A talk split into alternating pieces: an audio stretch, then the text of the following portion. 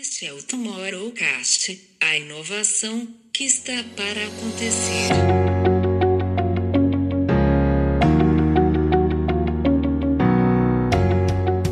O conteúdo fala muito sobre relevância, o que é relevante. Então, quando você tem aí sim uma narrativa que é relevante, que não é intromissiva, que a pessoa se dispôs a assistir porque a entrega que está chegando para ela é algo que faz sentido para ela, aí a gente está falando de conteúdo específico de uma determinada comunidade. Então, quando a gente, quando a marca se aproxima disso, ela precisa estar muito ciente e consciente de quem ela é, do que ela quer, quer vir a ser. Né? A gente está falando de, de autenticidade. E isso não tem valor, isso não tem preço.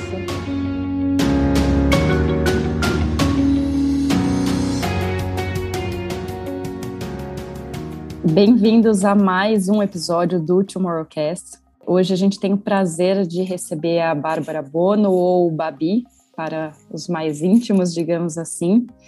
Esse papo aqui está trazendo muita ansiedade, boa ansiedade para todos nós. Estamos é, muito empolgados com o papo de hoje. A gente vai falar sobre propósito, conexão, conteúdo, novas formas de comunicação e muito com base no histórico da Babi, né? A Babi é uma pessoa que está trazendo aí uma abordagem de conteúdo como forma de, de exatamente propósito e conexão é, entre marcas e pessoas há muito mais tempo do que é, conteúdo se tornou uma palavra tão relevante aí nos últimos anos, mas a Babi já trabalha com isso há muito tempo e já vem exatamente com essa narrativa há mais tempo ainda.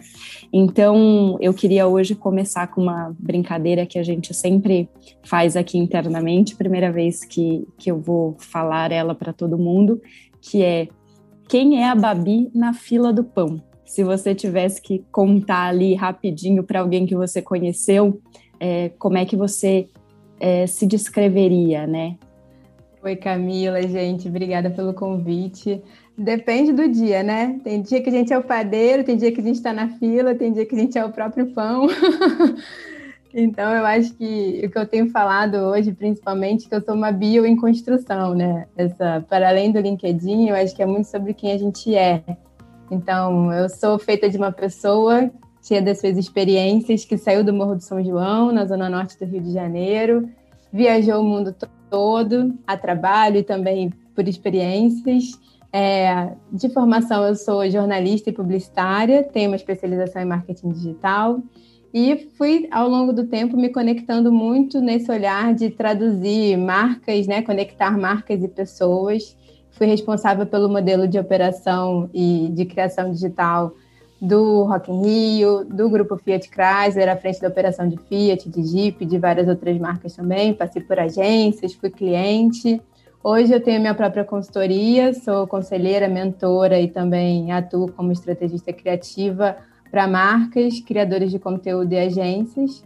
Moro atualmente em Paraty, e estou me dividindo entre, com muita saudade também dos meus blocos de carnaval, e é isso tudo, um pouquinho disso tudo que me, que me move.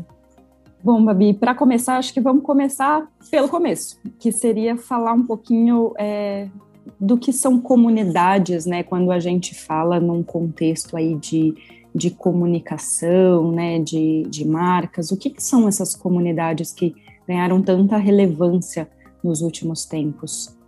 É, eu acho que a gente precisa primeiro olhar para o conceito, né, de comunidade. Assim, eu costumo dizer que ao longo de toda a minha carreira eu acabei sempre trabalhando com comunidade sem saber que eu estava realmente trabalhando com comunidade, que é um grupo de pessoas que têm um interesse em comum em algum contexto, né, em alguma narrativa.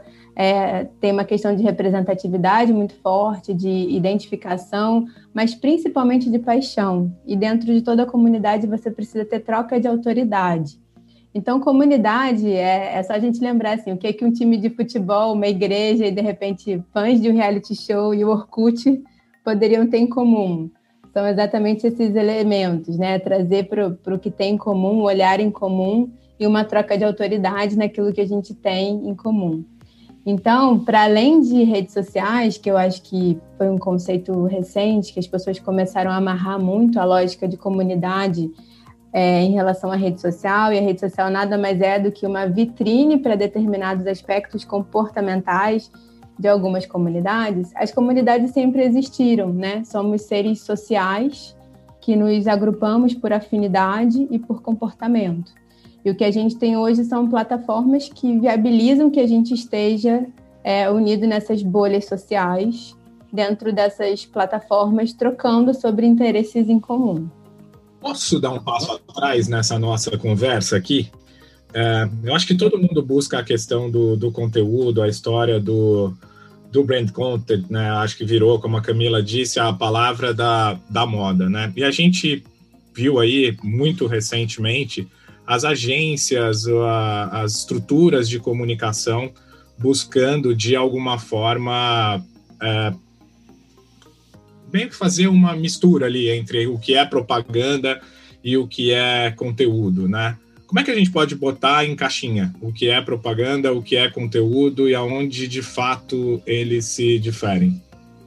Eu gosto muito da gente passar por esse ponto, porque eu ainda acho que tem uma miopia em relação a conceitos mesmo. Quando a gente volta até para a semântica das palavras, né, a natureza do que é propaganda e do que é publicidade difere daquilo que é conteúdo.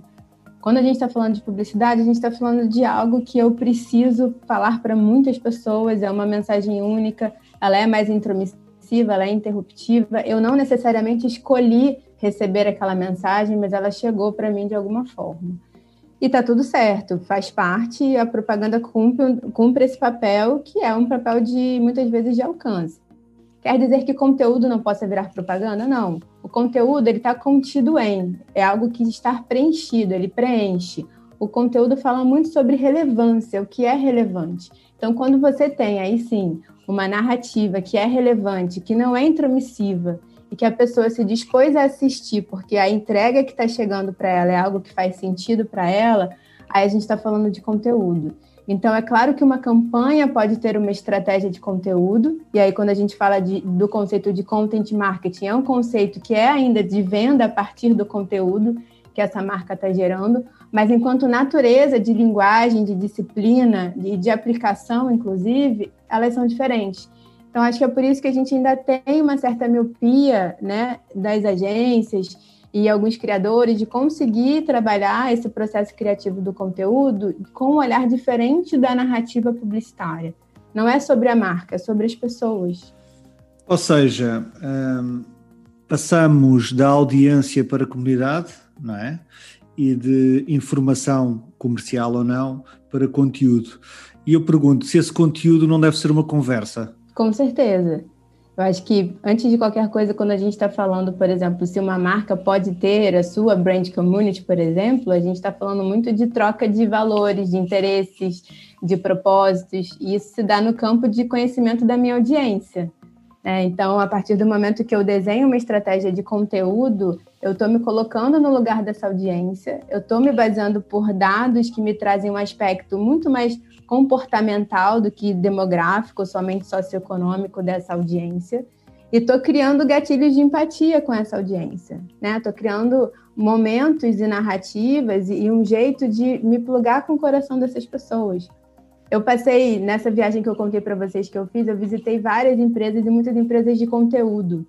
E eu fiquei, eu fui pra, visitei quase 30 empresas, na verdade.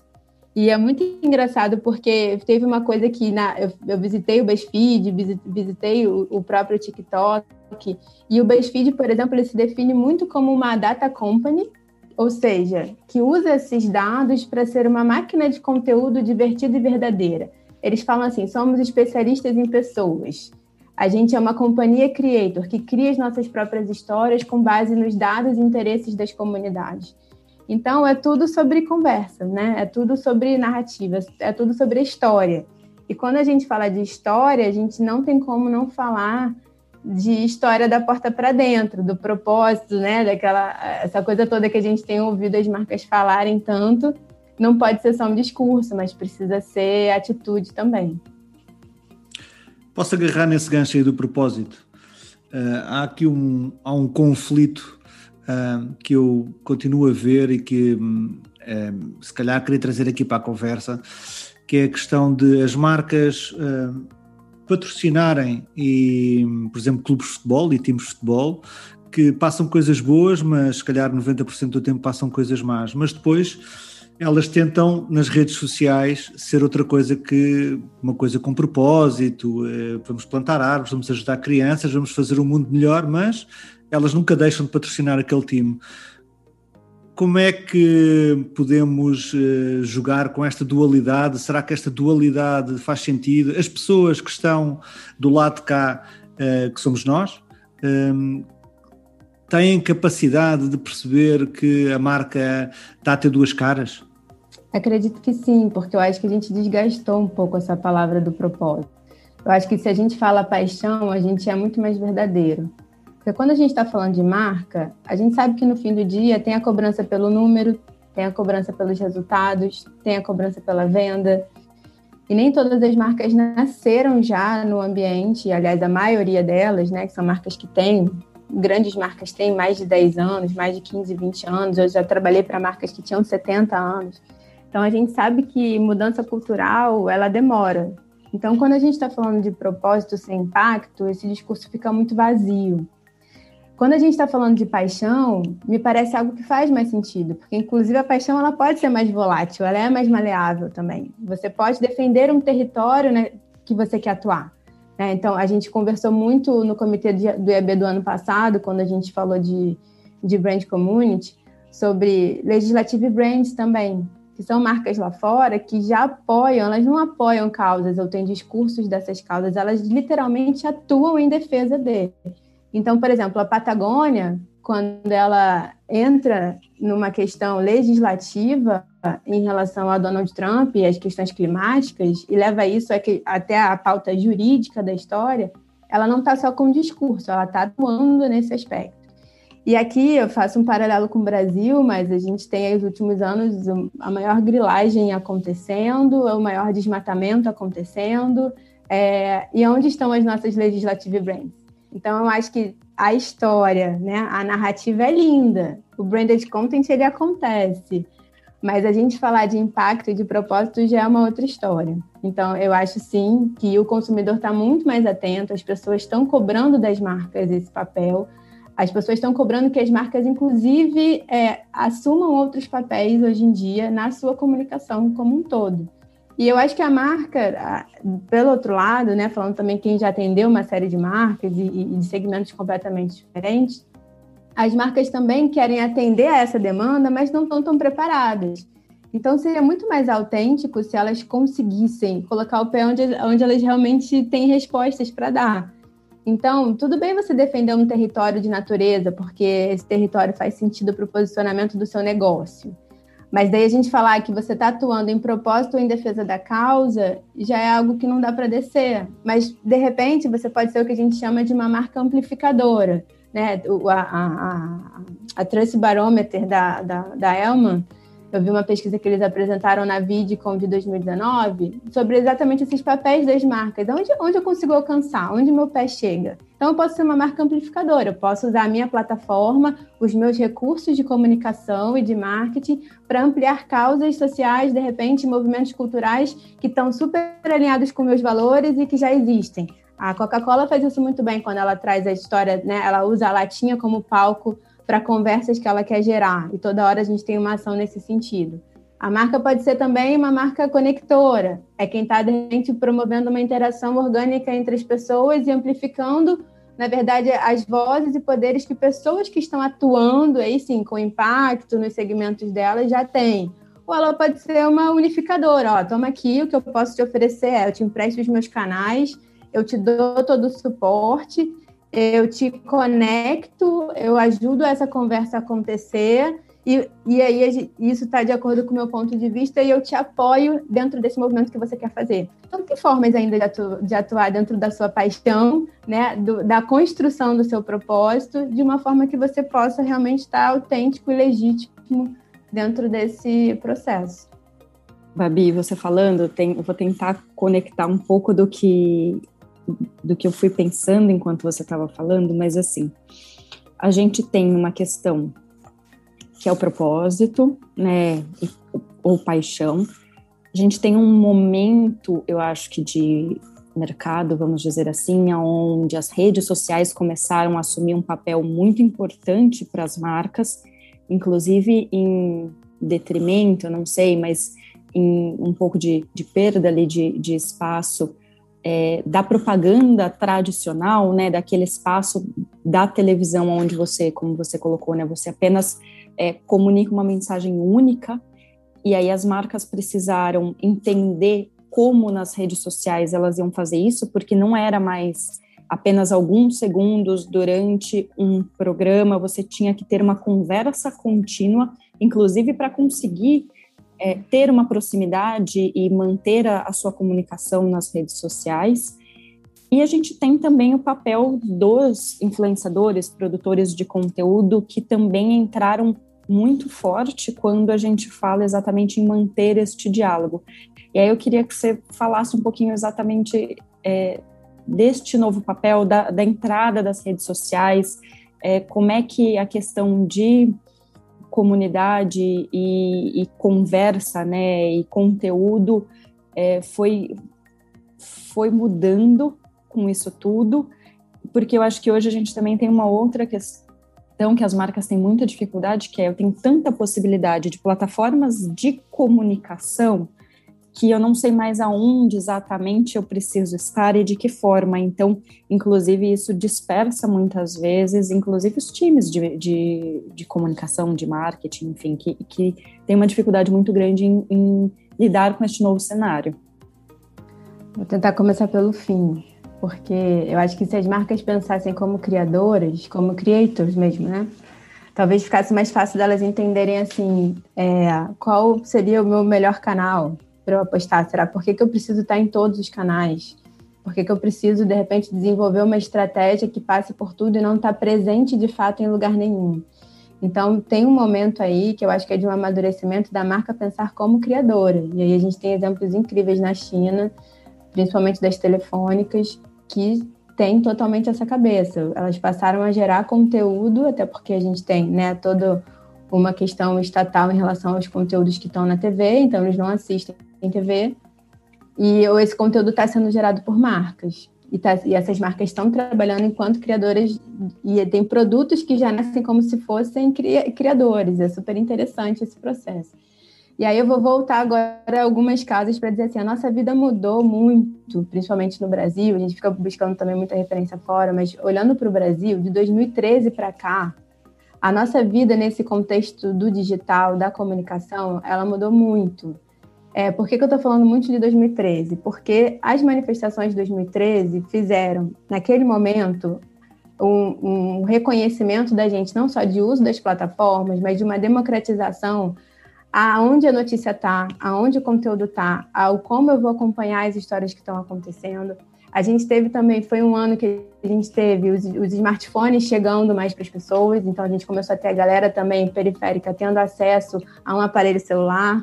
Os pacotes de dados das operadoras estavam sendo revistos. Eu trabalhei com telefonia próximo dessa época. Eu lembro a grande dificuldade das operadoras que eram assim: caramba, eu não estou não, não mais vendendo voz, o que, que eu vou vender?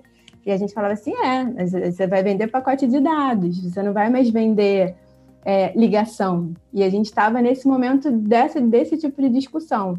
Então, um pouco antes disso, as redes sociais ainda eram mais elitizadas. Eram um acesso para quem tinha internet em casa, para quem tinha um computador, ou para quem conseguia acessar do trabalho.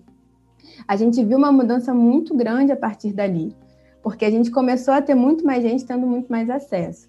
Quando isso acontece, a gente tem ainda um mercado, e o mercado até hoje é, olhando muito ainda para esses ambientes com um olhar de mídia, né? E não com um olhar de conteúdo. Então, até a forma de trabalhar com os influenciadores, de trabalhar com os canais, ainda passa por um olhar muito de, de mídia, de exposição de mídia, e não de narrativa de conversa. Então, eu volto agora para o nosso comecinho, que é assim, quando a gente entende que a marca pode ser criadora junto com as pessoas, junto com a sua comunidade, a gente começa a ocupar os espaços de uma forma correta. Então, de repente, assim, tem marca que não faz sentido que esteja no TikTok. E talvez ela pode estar no TikTok, não ela, o arroba marca tal, mas a partir da audiência dela. Eu não preciso preencher todos os canais é, protagonistamente. Eu, marca, falando, porque a gente continua naquele pedestal, mas você pode traçar uma estratégia de ambientes e de todos esses canais que não precisem passar só por você. Então, de repente, no YouTube faz mais sentido você apoiar criadores que já estão dentro de aspectos de narrativa que fazem sentido para a construção da sua marca. No Instagram, eu consigo ter uma presença mais forte, é ali que eu quero criar o meu lugar, beleza, eu consigo pensar numa linha editorial e esse é onde eu sou protagonista dessas conversas, eu marca, né? E nos outros canais, eu preciso estar se aquilo faz sentido, né? Quem não entende, por exemplo, hoje do Twitter, não entende o que acontece na dinâmica do Twitter, não vai conseguir estar ali só para marcar presença. Eu falo desde 2009 que tem uma grande diferença entre estar e existir na internet. Eu usava esse discurso assim para montar saque de operação no Twitter, para empresa de telefonia, para treinamento de comunicação de empresa. Porque uma coisa é você sair abrindo um monte de canal, você vai estar ali, mas você existe de fato a partir do momento que você se relaciona com a sua comunidade. Então, é, passa, por, passa por entender quem é essa comunidade, passa por linguagem e qual canal que eu preciso realmente estar.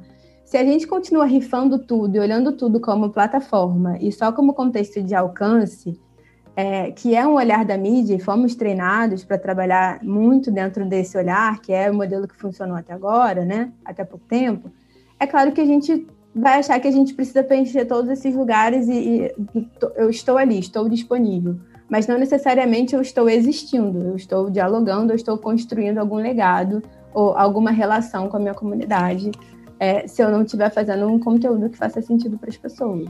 Para essa relação da marca com o conteúdo, com o propósito, né? Eu sempre, eu sempre gosto de inverter a, a lógica do mercado ali, que é a questão da, das marcas com propósito, mas de falar do propósito das marcas, né? De como elas se estruturam para entrar nessa conversa eu acho que a gente tem o maior, maior volume de marcas que falham nessa estratégia, falham justamente porque querem surfar uma onda que não é delas, né? Que não tem essa identidade.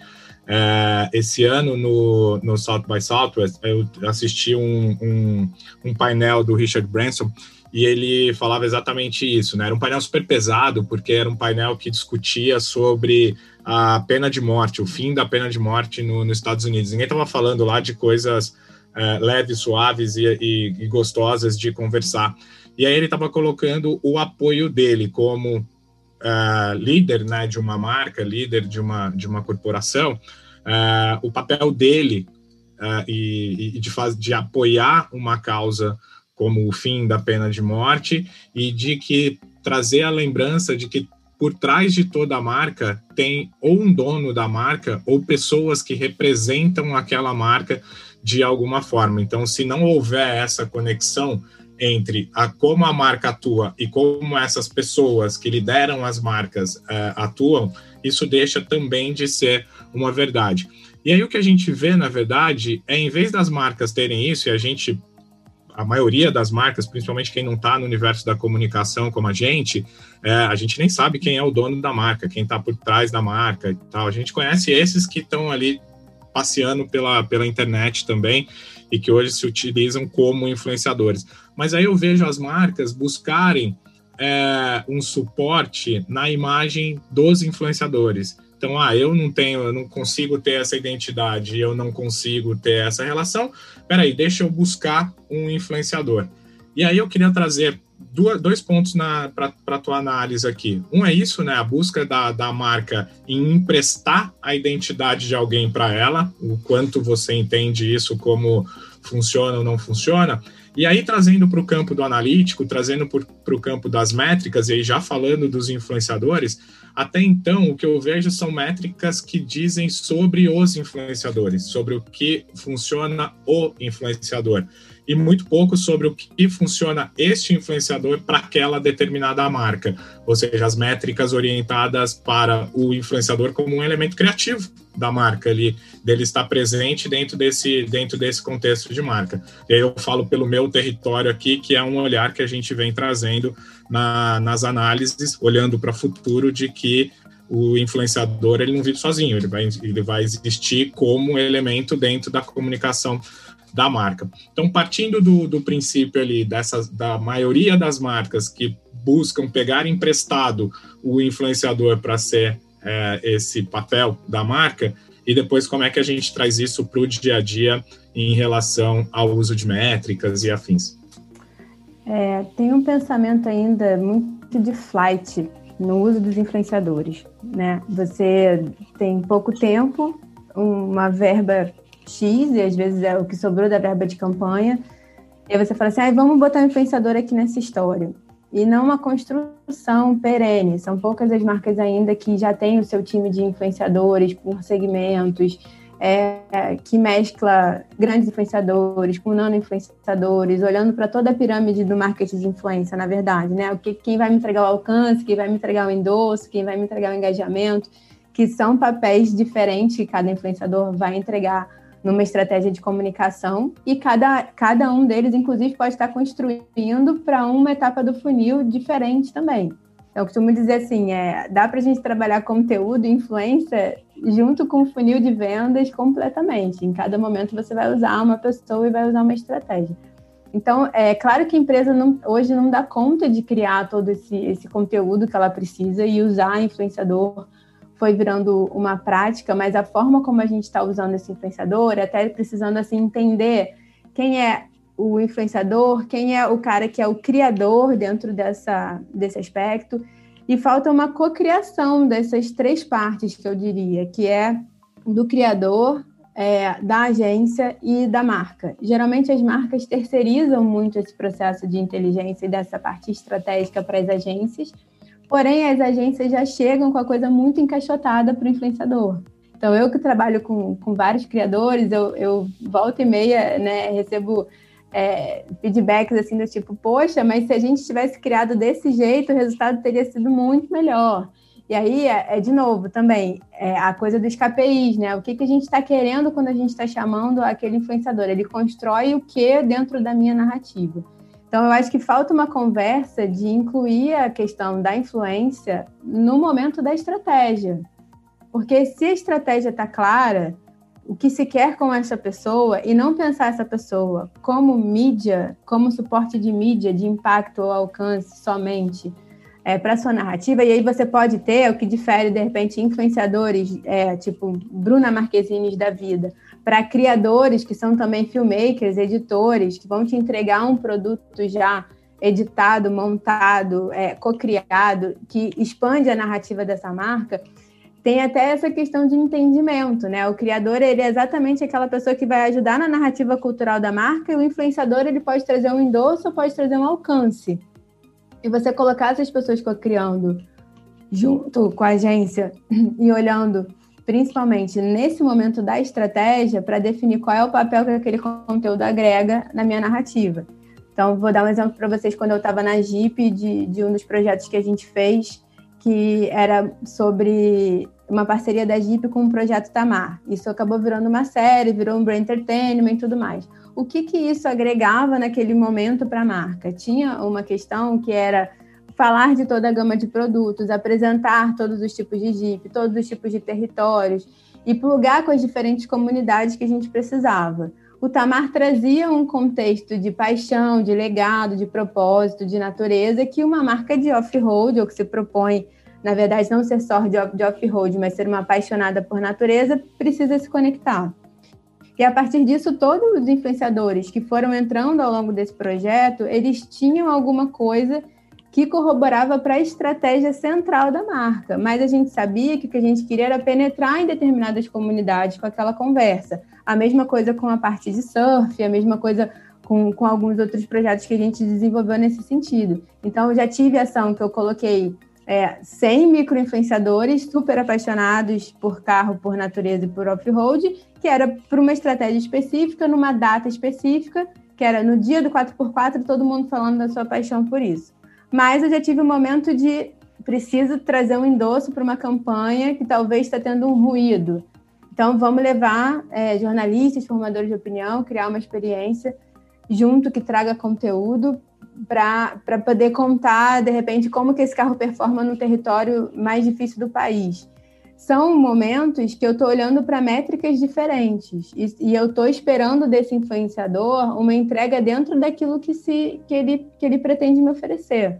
Então, se eu estou querendo construir, na verdade, uma afirmação de que esse carro aguenta aquilo que está sendo uma promessa de campanha, de TV, uma promessa do, do awareness, eu vou por um caminho. Se eu estou querendo, na verdade, expandir as pautas, não quero ficar só dentro da galera do automotivo, eu sei que eu vou medir outras coisas que esse influenciador pode me trazer.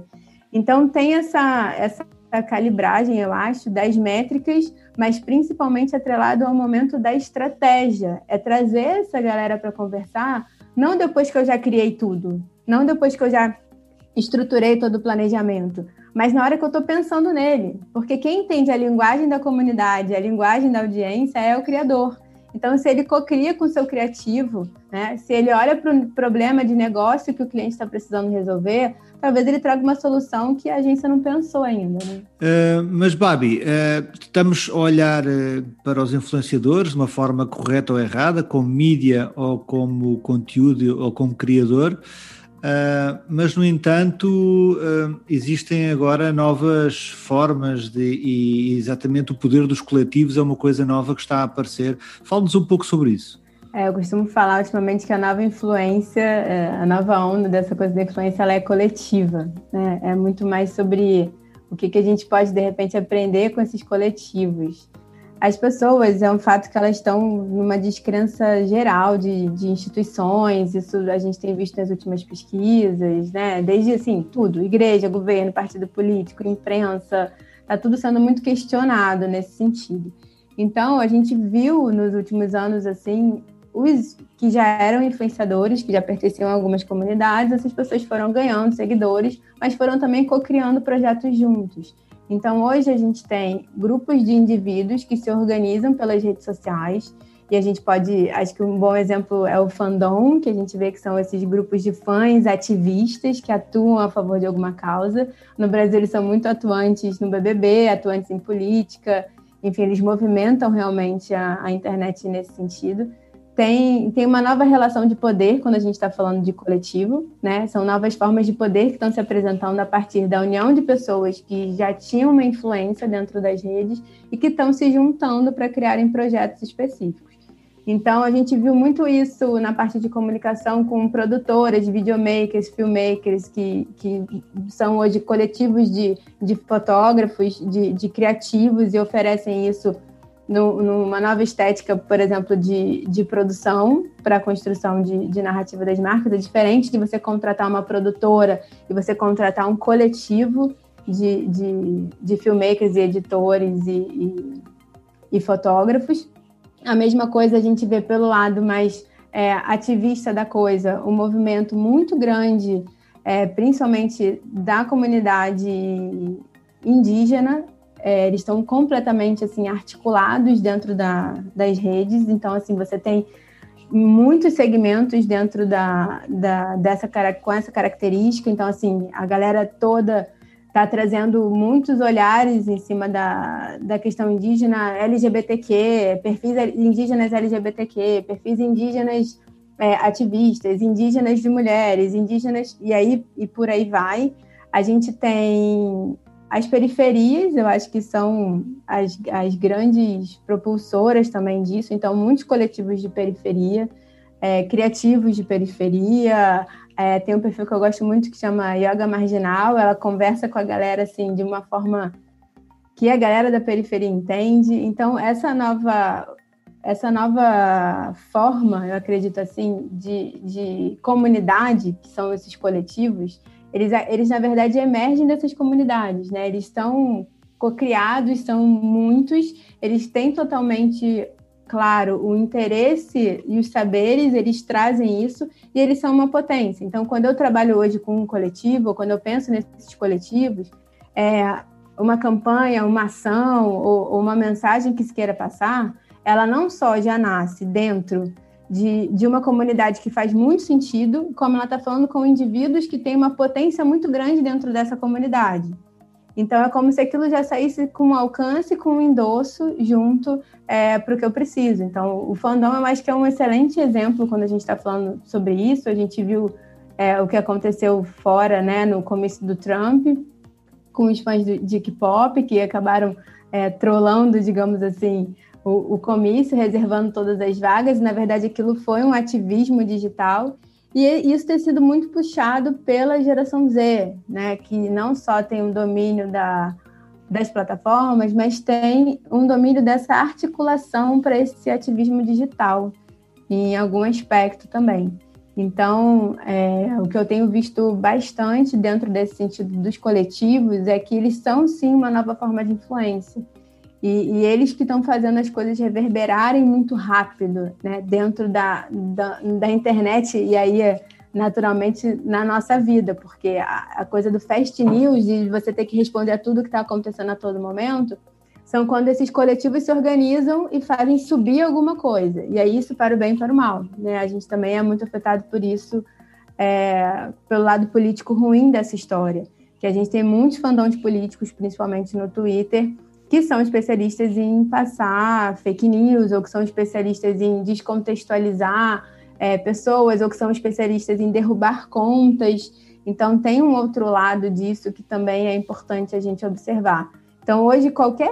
É, eu costumo até falar com as pessoas que eu assessoro, qualquer frase fora de contexto, é, qualquer recorte que pode ser mal interpretado, se isso cai num fandom que é avesso a essa história, aí a gente, né, a onda que você pode ter, a, a gestão de crise para administrar pode ser grande. Então, eu já vi fandom atuando, inclusive, em comentário de matéria jornalística, mas para parecer que aquela matéria não estava bacana, mas isso tudo porque a matéria falava mal de uma das pessoas que eles gostavam, era um artista, e aí o fandom atuou ali para descredibilizar a matéria. E aí, quem não sabe dessa movimentação e vê aquela quantidade de comentário, acha assim, nossa, tá todo mundo achando isso.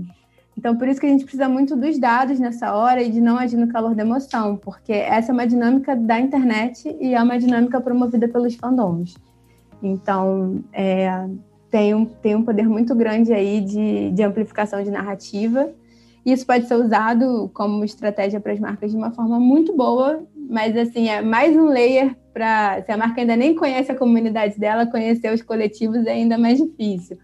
Então, por isso que é tão importante estar atenta a essa construção de, de comunidade, porque a partir disso você pode tirar muita coisa boa também. Babi, eu ia perguntar exatamente isso, porque assim, a gente estava falando agora há pouco que as marcas têm uma dificuldade em enxergar é, a melhor maneira, né, de trazer às vezes um influenciador para perto, de ter uma, uma cocriação, de, de passar uma mensagem de uma forma que faça sentido é, dentro da comunidade, não apenas um briefing que às vezes vai já com os pontos exatamente que a marca quer que o influenciador ou o criador traga, sem muito tentar se preocupar com quem é a comunidade dele e abrir esse, esse diálogo. Quando a gente fala dos coletivos, eu considero que isso é um território ainda mais sensível para as marcas. E, mas é um, um território que é super importante que a gente precisa olhar.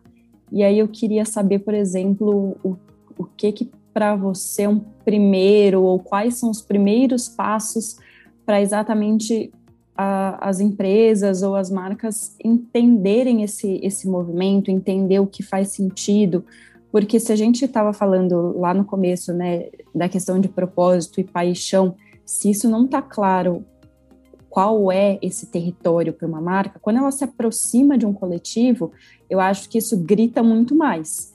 É, você falou sobre, por exemplo, é, a comunidade né, indígena que tem um movimento super forte, é, que se articula muito bem, é, e é uma, é uma comunidade que hoje a gente ainda vê muito raramente alguma marca ter um diálogo ou ter uma aproximação, né? E eu aí queria escutar um pouco de você disso, assim, de o que você acha que são os primeiros passos, é, tem muito potencial aí é, que se for verdadeiro e, e bem dialogado, pode ser realmente um território muito muito rico, não só de comunicação, mas exatamente de construção de relacionamento, né, de construção de valores compartilhados. É, eu costumo dizer que a gente que trabalha com comunicação assim, há muitos anos, a natureza da, da ciência, assim, da comunicação, ela não mudou, né? Continua sendo sobre a sua audiência, continua sendo sobre a verdade que você tem para contar. Eu acho que o que mudou, na verdade, foi essa aceleração que, que essa vida, né, que o digital trouxe para tudo isso, inclusive para todas essas histórias. Então, quando a gente pensa assim que a marca ela precisa ainda olhar muito para essa audiência, conhecer profundamente essa audiência, a gente precisa descer alguns layers aí.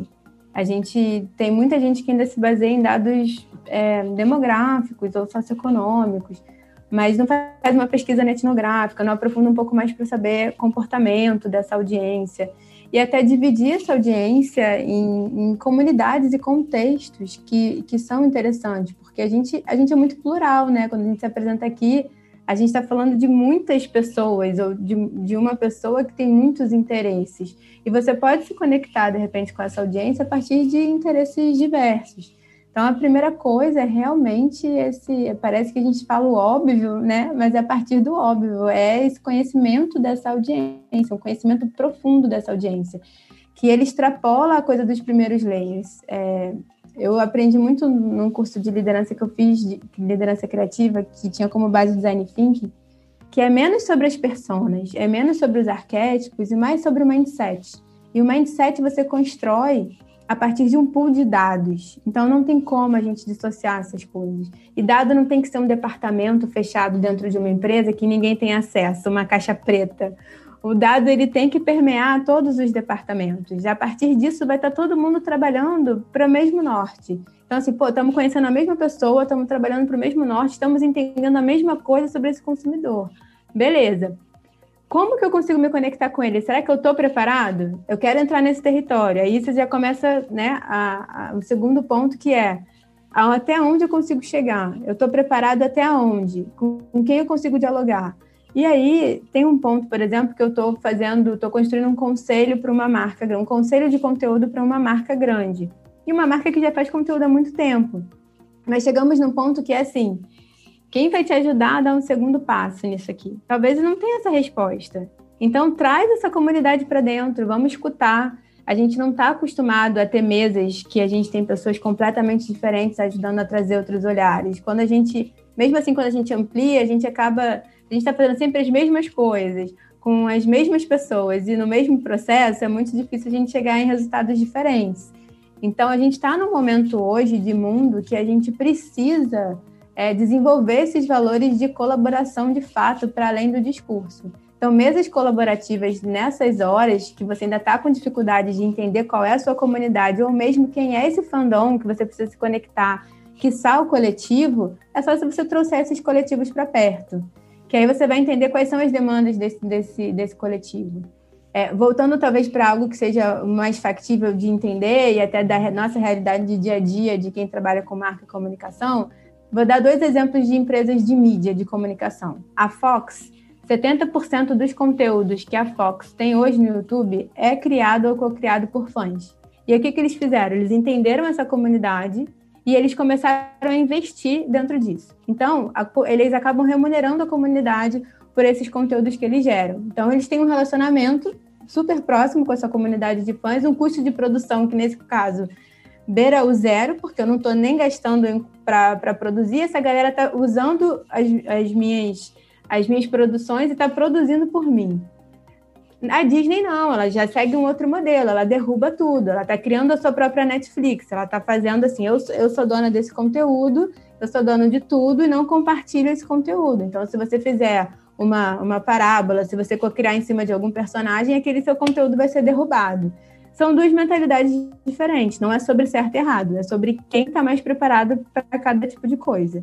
E eu acho que tem um terceiro ponto que é, eu falo assim, ah, o ROI, o ROI, o ROI, o ROI, mas tem o COI, né? Tem o custo daquilo que eu ignoro, o custo, o custo daquilo que eu ainda não sei. E eu acho que a beleza do, do de estar no digital, de, de, de trabalhar com coletivos, de trabalhar com comunidades, é que é sobre testar modelos. Quando você tem a Lego criando uma plataforma fechada, para trabalhar a sua comunidade, é claro que isso tem um impacto dentro da estrutura da empresa, dentro de casa. Você tem que ter um community dentro dessa comunidade, que está mediando tudo que está chegando nessa comunidade. Você tem que ter empresa aberta na hora de desenvolver novos produtos, a atender o que a comunidade está pedindo, mas ao mesmo tempo, quando eles jogam um produto novo na rua, que vem do feedback dessa comunidade, aquele produto já nasce em escala, em endosso, em alcance. Então, é sobre estar preparado para isso também, né? Então, a gente entender que tem essa, essa via de mão dupla, isso vai exigir também um esforço da marca de organização, até de times de marketing da porta para dentro. Porque eu vejo muito que, que as marcas também querem inovação, cobram muito isso das agências, mas a estrutura dentro do marketing ou dentro da comunicação dessas empresas ainda é uma estrutura do marketing dos anos 2000. E aí a gente está cobrando uma inovação fora, mas a gente não está necessariamente desenvolvendo essa inovação em comunicação dentro. Enfim, é, é bem complexo, acho que daria todo um outro podcast só para a gente ficar aqui dentro, dentro desse tema, mas é sobre isso, é sobre audiência, conhecimento da audiência, está aberto à reestruturação, principalmente, e testar modelo e colaboração. O Michael Casson, o chairman da Media Link, uh, numa conversa com, com o Snapchat, com o Twitch e com o Peloton no, no último South by Southwest, disse uma coisa que eu acho que encaixa perfeitamente nisto que, que, que a Babi estava a dizer, que é não, é não é o que a marca pode fazer por mim, mas sim o que nós podemos fazer juntos. Uh, acabou, acabou a era de a marca ditar e dizer como é que as coisas têm que ser e as pessoas querem realmente envolver-se e co-criar em, em, conjunto e, e, acho que é um pouco isso que tivemos aqui a dizer. É a Fending Economy, né, João? Assim, é o, é commun, ou Community Economy, que é o que é financiado pelo fã. A Twitch está aí para mostrar, né, como um excelente exemplo disso, essa lógica do coletivo remunerar aquilo que ele quer consumir. Eu acho que essas plataformas, era exatamente isso que eu ia dizer, é, sobre essas plataformas que não tiram o poder das plataformas já usuais, né, que, que a gente tem ali, mas a gente vê uma série de plataformas novas é, surgindo ou plataformas já existentes se remodelando de alguma forma e trazendo esse poder, né, da produção de conteúdo, o poder da influência, o poder do, dos fandoms que, que a Babi estava comentando.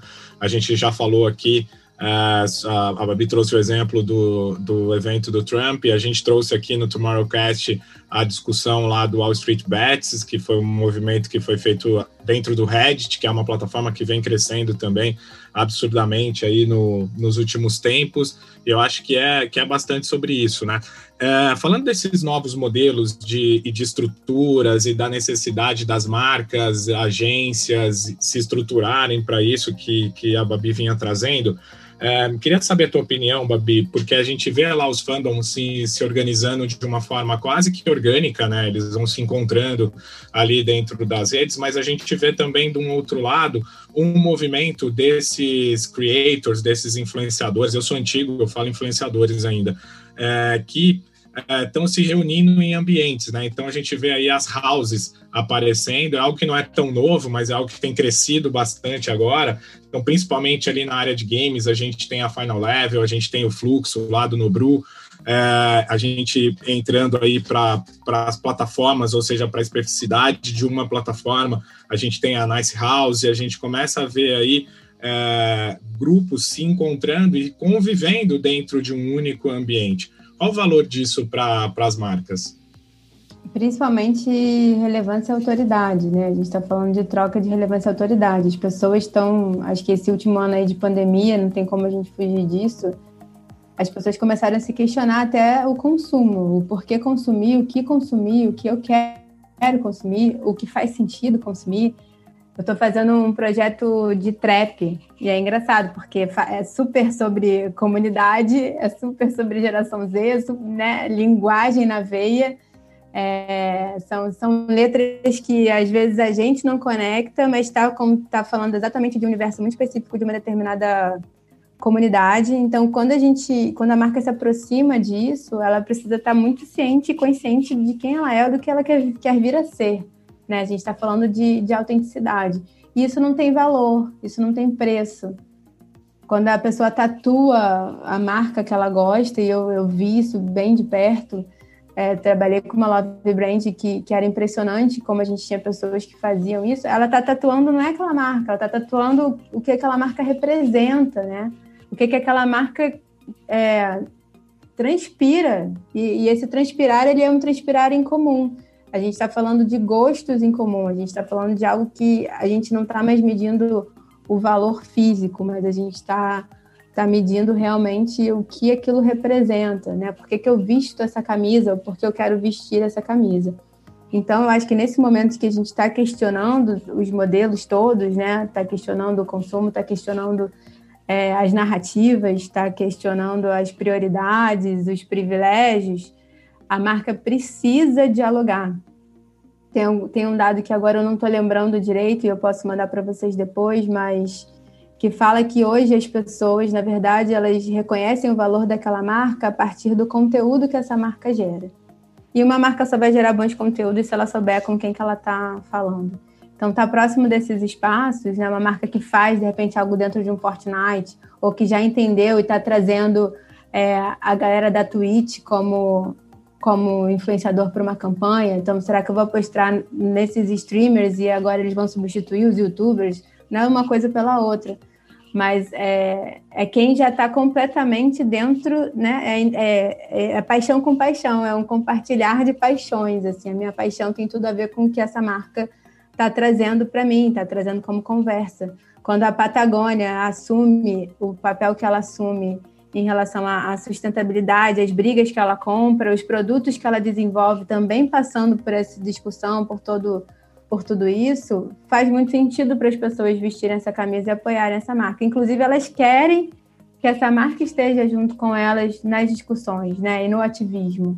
Então, eu, eu trabalhei para um festival, né, um dos maiores festivais de música do país, vocês conhecem, o Rock in Rio, numa época que a gente ainda estava montando o modelo de operação. Então, a gente estava montando o modelo de operação digital. Foi 2013, 2015 e 2016 em Lisboa. Eu lembro que quando a gente estava em Lisboa, era o primeiro ano que a gente estava fazendo uma cobertura maior de, no digital em Lisboa, a gente teve um, um caso muito sério que aconteceu no Brasil e no Rio de Janeiro, que é berço do Rock in Rio, que foi uma história de um estupro coletivo que aconteceu. E aí, como que a gente ia seguir o dia se a gente estava fazendo uma cobertura para o Brasil, é, desconsiderando o que estava acontecendo no Brasil? Ia ser, não dava para falar o lindo pôr do sol do palco Sunset com a internet inteira e todas as pessoas no Brasil falando de algo tão sério. E ao mesmo tempo o festival tem um slogan que é por um mundo melhor. Então, assim, no mínimo, você precisa gerar algum tipo de empatia com a sua comunidade. Então, a gente fez um conteúdo que foi o mundo melhor se constrói com respeito. A gente hoje está fazendo uma pausa na, na, na, cobertura, porque a gente entende que a conversa não é essa, que ela está girando em outro lugar. Mas se vocês quiserem um pouco de leveza, de inspiração ao longo do dia, a gente segue aqui, a música vai estar tá acontecendo. Venham para cá para esses respiros a hora que vocês precisarem. Então, é estar disposto a conversar com essa audiência e entender o momento que, que a audiência está passando.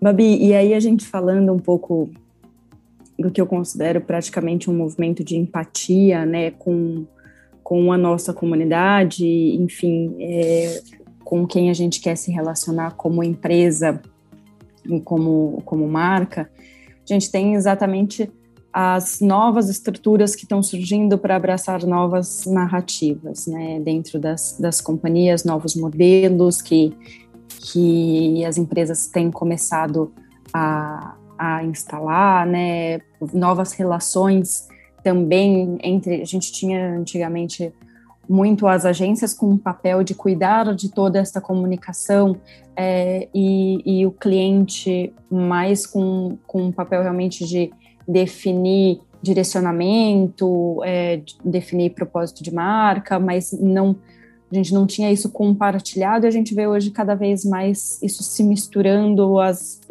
as próprias empresas tendo agências proprietárias dentro de casa ou muitas vezes trazendo as agências de fora para dentro das companhias, outros modelos de é, squads que ficaram tão famosos, células, é, muito mais, e aí nichados muitas vezes por, é, por marca, grandes companhias que têm às vezes muitas marcas dentro, né, que não basta você ter um mesmo time que às vezes trabalha várias marcas, mas tendo sim é, alguns é, times menores, mas mais nichados, trabalhando realmente e conhecendo com mais profundidade ali as suas comunidades e tendo mais propriedade nessa comunicação. Então, queria conversar um pouquinho com você do que você está vendo desses novos modelos, dessas novas narrativas, como é que isso está evoluindo.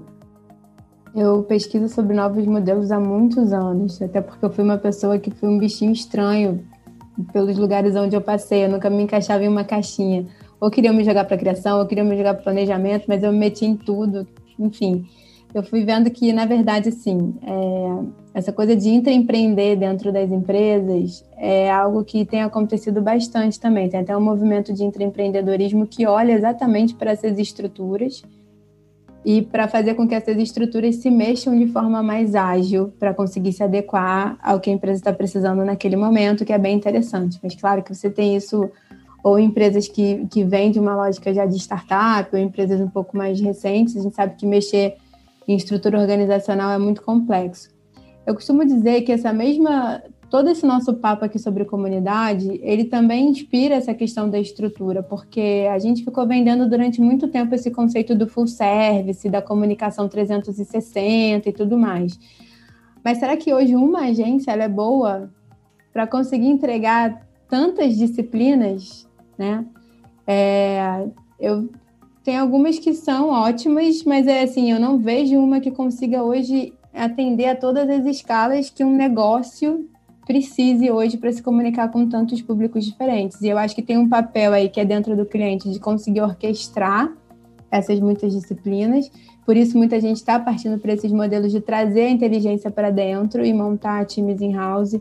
Eu cheguei a montar um time que era híbrido, é, eu montei um hub de conteúdo, criação, mídia e performance dentro do grupo Fiat Chrysler em 2017, que tinha exatamente como objetivo trazer essa narrativa do conteúdo é, para dentro de casa. Era o, o, o, diretor de criação virava a cadeira, estava conversando com o, o, diretor de brand ou a pessoa de brand de, que estava desenvolvendo um produto novo já tirava ali na hora todas as dúvidas que ele precisava, encurtava todo o processo do, do, do briefing e todas as etapas que eu precisaria para aquela conversa simplesmente poder acontecer e ele entregar o conteúdo que ele precisasse entregar no, no fim do dia. Isso acelera muito alguns aspectos, inclusive de, de conhecimento de dados, uma criação orientada a resultado, é, uma, uma narrativa que esteja orientada, né, criada pela agência, mas que esteja conectada com o problema de negócio do cliente. Então, tem muitos novos modelos surgindo. Eu conheci um modelo muito interessante nessa viagem que eu fiz de 100 dias, que foi exatamente pesquisando modelos de operação em, em comunicação, que era um modelo de agência que não tinha como, como departamento principal a área de criação, mas sim uma área de comunidade. Então, eles se dividiam, na verdade, em três pilares principais, que era a inteligência, a operação e comunidade. E todo mundo sentava junto desde o momento do briefing para olhar para isso. Então, dentro de operação, você tinha as pessoas que tinham um olhar muito de negócio, é, não o atendimento como a gente enxerga de forma tradicional, mas pessoas que estavam muito ligadas no marketing, no negócio, nos dados e tudo mais. Você tinha esse departamento de inteligência, que misturava gente de estratégia, de dados, é, cientistas sociais, e antropólogos e tudo mais. E você tinha a galera de comunidade, que entendia como ninguém o que aquela comunidade precisava. Dali, o que fosse resultar criativamente desse processo era responsabilidade de, de todo mundo. Assim como eu visitei uma empresa que tinha um, um CEO de storytelling, né? Ele falava muito assim: a gente foi desenvolvendo as disciplinas criativas, técnicas, a transformação digital na época né, uns cinco anos aí querendo acelerar a questão técnica, mas nunca precisamos tanto voltar para as pessoas. Então, quem faz o elo de tudo isso com as pessoas são as stories. Então, esse Chief of Storytelling, ele duplava, por exemplo, com é, o Chief de, de Digital Transformation.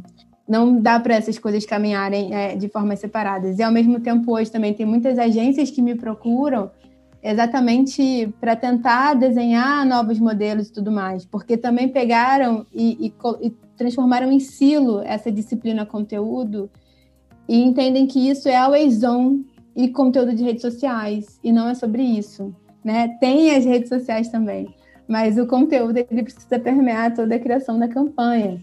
Então, eu, acho que tem muitos modelos, e eu acho que assim, não tem um modelo ideal de tudo isso que eu, inclusive, vi eu voltei muito querendo desenhar um novo modelo e eu, eu dei uma bela bugada, porque eu vi assim, o modelo é um modelo que funciona para a estrutura que você precisa atender, ou aquilo que, se, que o seu negócio, enquanto agência, se propõe a resolver.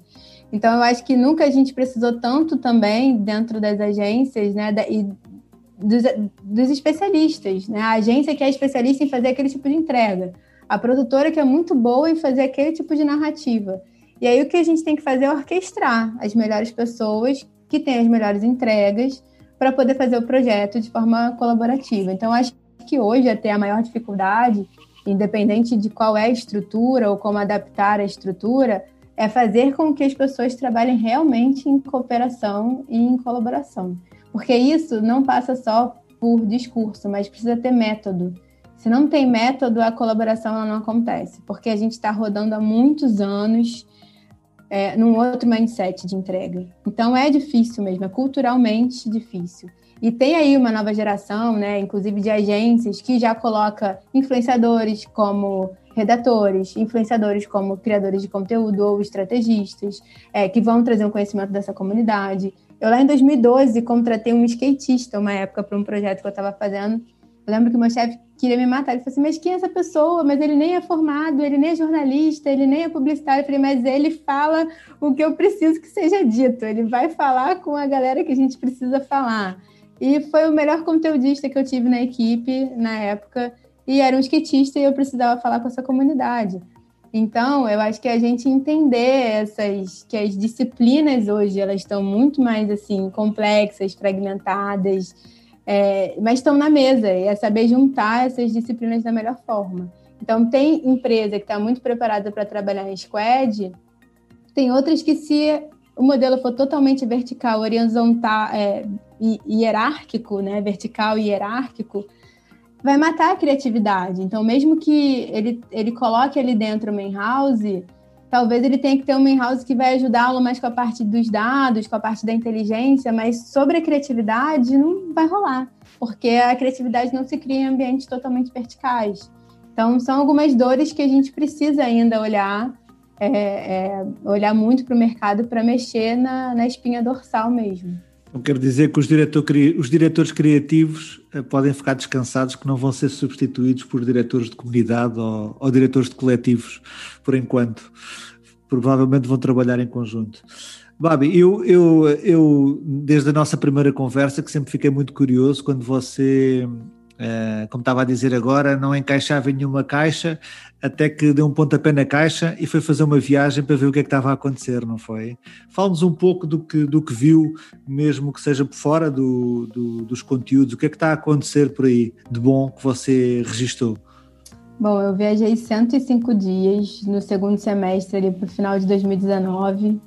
Eu comecei pelos Estados Unidos, depois eu fui para a Europa, foram mais de na, acho que foram umas 12 cidades, mais ou menos. Visitei quase 30 empresas. E uh, ao longo desse caminho, o que ficou muito forte para mim é, foi realmente a questão da comunidade, da cocriação e do conteúdo enquanto uma narrativa central. Tudo bem que o meu olhar também estava muito dentro, né, estava nesse aspecto, mas é, o conteúdo do bem foi uma coisa que me chamou muito a atenção, porque muitas empresas que eu conversei, que eu passei, é, já estavam bem plugadas com essa com essa missão, eu diria assim, de já que a gente vai interromper a vida das pessoas, já que a gente está levando um conteúdo que eu vou parar a jornada dessa pessoa, que pelo menos eu leve um conteúdo que essa pessoa queira assistir, ou que eu entenda quem é essa pessoa e que eu faça alguma coisa que seja relevante para ela. Isso eu ouvi de, de startup de design, ouvi dentro do TikTok, ouvi do BuzzFeed, é, ouvi do New York Times, que inclusive tem um, vende anúncio hoje baseado em emoção. Então ele sabe que tipo de emoção aquela matéria vai gerar. E aí ele vende o anúncio para as marcas por afinidade. Então, de novo, né, não é só sobre demografia e, e recorte né, de, de, classe, mas é sobre emoção. Então, o tempo todo, muita coisa que eu vi passava por isso, passava sobre pessoas. Nós precisamos, a gente, né, nós comunicadores, nunca precisamos tanto sermos especialistas em pessoas. E quando a gente entende isso, a gente coloca o outro em primeiro lugar. Então, é, é, nosso discurso de venda, de estratégia, ele precisa realmente estar muito mais conectado com isso. Eu visitei, eu visitei uma startup que eles estavam desenvolvendo uma inteligência artificial que entendia o nosso desperdício de comida, né? A partir do que tinha ali dentro da, da, da sua lixeira e tudo mais. E, de novo, a questão deles era assim: como que a gente faz com que as pessoas entendam esse desperdício e como a gente ajuda as marcas, as grandes redes de hotel. Então, por exemplo, eles estavam fazendo um piloto com o Mercury, é, exatamente para entender assim o comportamento que está associado àquilo, né? E, é o e o desperdício. Então, de novo, eu estou precisando entender o que está acontecendo com as pessoas para eu relacionar esse desperdício e para eu fazer com que a gente desperdice menos comida. Então, eles estavam fazendo esse piloto para ver como eles iam escalar isso depois. É, fui numa empresa super pequenininha que chamava Good Lab, que era até um laboratório de, de design de inovação, e que eles testavam tudo. Eles falavam assim: não, workshop não. A gente precisa colocar as pessoas na mesa para as pessoas dialogarem e conversarem sobre a melhor solução das coisas. Então, eles tinham todo um processo que eles testavam dentro do próprio bairro, dentro da comunidade local. E eles falavam muito sobre ser ouvido, né? A gente precisa ser ouvido, a gente precisa sentar no mesmo lugar e todo mundo poder dialogar sobre a melhor solução para esse lugar que habitamos, nem que seja aqui o nosso bairro. Então, é, quando a gente pensa nisso em escala, né, para quem trabalha com marca, são lições importantes, assim. Eu acho que são lições que a pandemia acelerou muito, né? São conversas que antes talvez tivessem mais difíceis, porque passam sempre por, tá bom, mas como é que eu vou medir isso? E, e, é menos sobre também conseguir medir tudo, mas é sobre, pô, vamos separar essa verbinha aqui do pode dar merda, sendo bem literal. Essa verbinha aqui eu vou arriscar. E eu vou arriscar para ver no, no que que dá. E vamos nessa. E isso diz muito sobre estar com as portas abertas para testar modelos, pessoas. É, eu vi muito o movimento das grandes fagocitando as pequenas ou entendendo que ela precisava fazer uma spin-off dela mesma para conseguir trabalhar a inovação. É muito difícil você mexer em estruturas é, muito grandes e muito complexas, mas você não pode ficar sem esse respiro. Então, outro movimento que eu vi foi: vamos fazer uma startup da gente mesmo, vamos fazer um spin-off da gente mesmo. E ali nesse spin-off da gente mesmo, a gente testa modelos e, e vê como funciona de uma outra forma e vamos acompanhar esses resultados.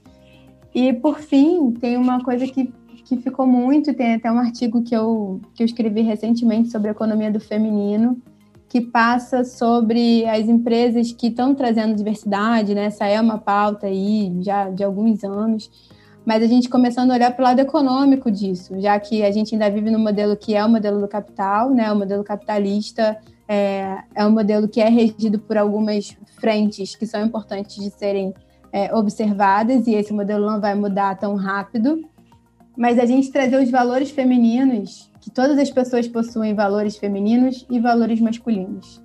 E que foi observado, inclusive, nas empresas do Vale do Silício, que têm lideranças femininas, é, um resultado financeiro muito acima do esperado, né? muito acima do esperado, que eu digo assim, de, de, de todas por ali. E foram entender por que, que essas empresas estavam tendo um resultado tão diferente das outras. E são empresas que estão exatamente colocando em prática a condução desses valores femininos. Inclusive, de novo, são valores que estão dentro de homens e mulheres, mas porém até a gente, mulher, teve que desenvolver muitos nossos valores masculinos para se encaixar nesses ambientes. Porque esses ambientes, eles nos expelem, tem uma hora que a gente não cabe mais. É, e quando a gente olha que esses valores estão sendo desenvolvidos nas lideranças, você tem times que estão muito mais assim colaborativos do que competitivos, né, estruturas mais horizontalizadas, estruturas mais diversas, estruturas que estão olhando para essa para narrativas mais empáticas, para para corpos não perfeitos, que são o que as pessoas estão é, realmente cobrando também das marcas. Então, isso são alguns pontos que, que ficaram muito para mim, assim, acho que tem muita coisa que daria para a gente falar dessa, dessa viagem, e a criatividade como algo que é inerente do ser humano, inerente de todos nós. Ela não está dentro de um departamento, ela não está com uma pessoa.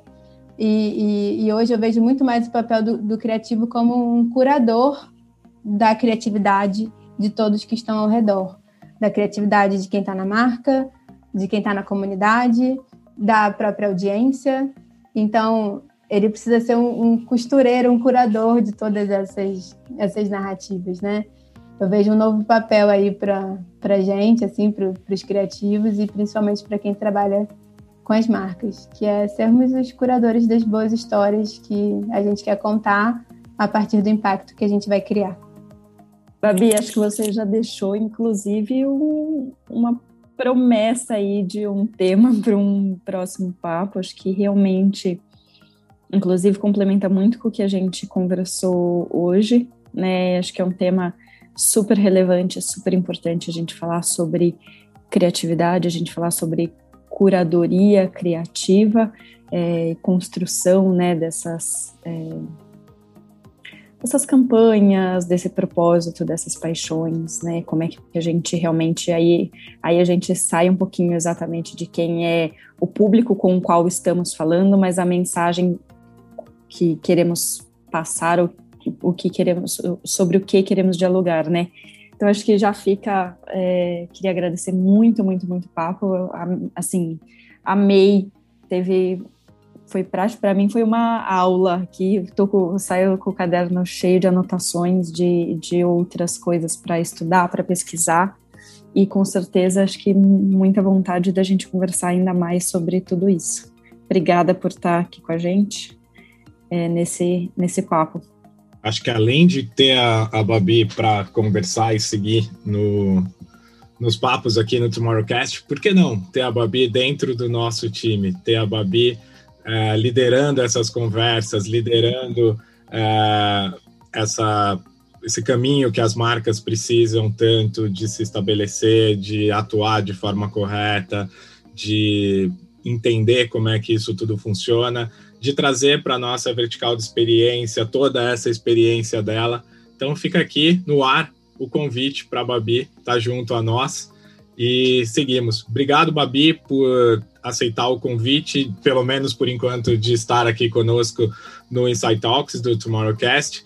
E espero em breve aí você estar tá liderando essas conversas junto com a gente aqui também.